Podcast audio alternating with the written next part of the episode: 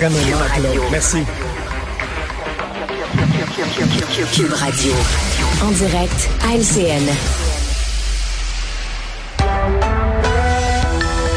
8h45 minutes, c'est l'heure d'aller retrouver Richard Martineau. Salut Richard. Salut Jean-François. Je voulais revenir ce matin sur cette question des gens qui s'auto-identifient soit à un autre sexe ou à une autre culture. Oui, tout à fait. Écoute, te souviens-tu, te souviens-tu, euh, dans les années 70, je sais pas si tu suivais la lutte à l'époque, il y avait deux lutteurs nains, on, disait nains à l'époque, mais bon, on dit maintenant personne de petite taille aujourd'hui. C'était mhm. Little Beaver et Sky Lolo.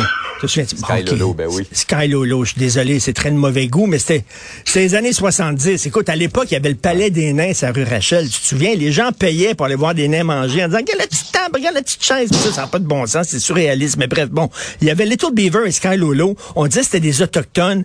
Little Beaver, son vrai nom, c'est Lionel Groux, comme le chanoine, OK? Il était né à Saint-Jérôme. C'était un Québécois euh, pur laine.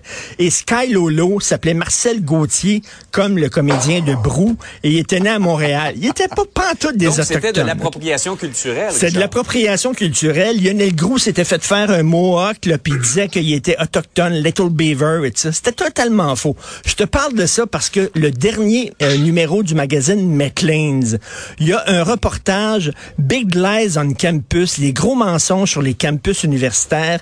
Et il y a beaucoup d'universités au Canada où on, on euh, pour accéder à certains postes importants, tu dois être autochtone. Si tu es autochtone, tu passes devant tout le monde. Pourquoi? C'est de la discrimination positive. On dit que les autochtones étaient trop peu représentés dans le milieu académique. Maintenant, on veut les aider, tout ça.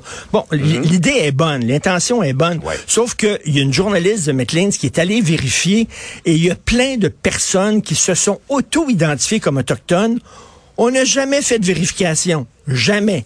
T'es autochtone, c'est correct, ah viens-t'en. Alors, ces gens-là ont des postes importants, chefs de département, etc. Alors, ils ont vérifié McLean's aucun ancêtre autochtone, absolument pas. Écoute, s'il y avait une job d'ingénieur au gouvernement, puis moi je dis, ah oui, je suis ingénieur, moi, je veux la job. Je pense qu'on va... Est-ce que tu as vraiment étudié en génie civil? Tu ta bague? Tu ton diplôme, etc. Mais là, parce que tu te dis autochtone, soudainement, OK, la personne, elle peut pas mentir, mais je suis désolé, il y a des gens qui mentent. Et la presse aussi euh, mm-hmm. parlait aussi de ces prisonniers, des hommes qui se disent femmes pour aller dans des prisons pour femmes. On a vu hier le reportage de, de, ce, de, de, cette meurtrière, là, euh, un gars qui est devenu femme, et je pense que cette personne-là était vraiment sincère. Elle est vraiment...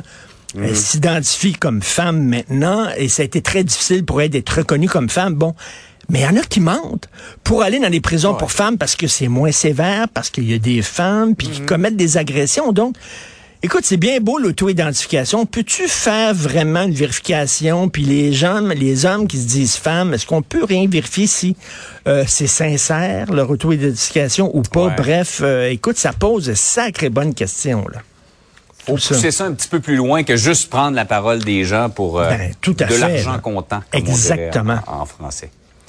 Par ailleurs, l'Alberta euh, vient d'élire une nouvelle première ministre. Elle a prêté serment hier, qui est, euh, ma foi, face au fédéral, qui a presque plus la ligne dure que le Québec. Écoute, là, le, Québec passait pour badass. Là, OK, le, Québec, il est tout le temps en train de chialer contre le fédéral et tout ça. Mais là, c'est de la petite bière parce qu'elle s'appelle Danielle Smith et elle apprend mhm. de front le gouvernement fédéral en disant, écoutez, c'est pas le fédéral qui va dire aux Albertains quoi faire et comment agir. Donc, elle, elle a dit, s'il y a des lois fédérales que nous autres, on n'accepte pas, qui va contre nos valeurs, qui va, qui vont contre la façon de faire mhm. des Albertains, bon, on les appliquera pas en Alberta, puis ça vient de mhm. finir. Donc, c'est comme une autonomiste qui dit, euh, on va gérer l'Alberta comme si c'était une nation dans une nation. Et j'espère que M. Legault regarde de très près ce qui va se faire en Alberta, parce qu'écoute, nous autres, c'est de la petite bière. Là.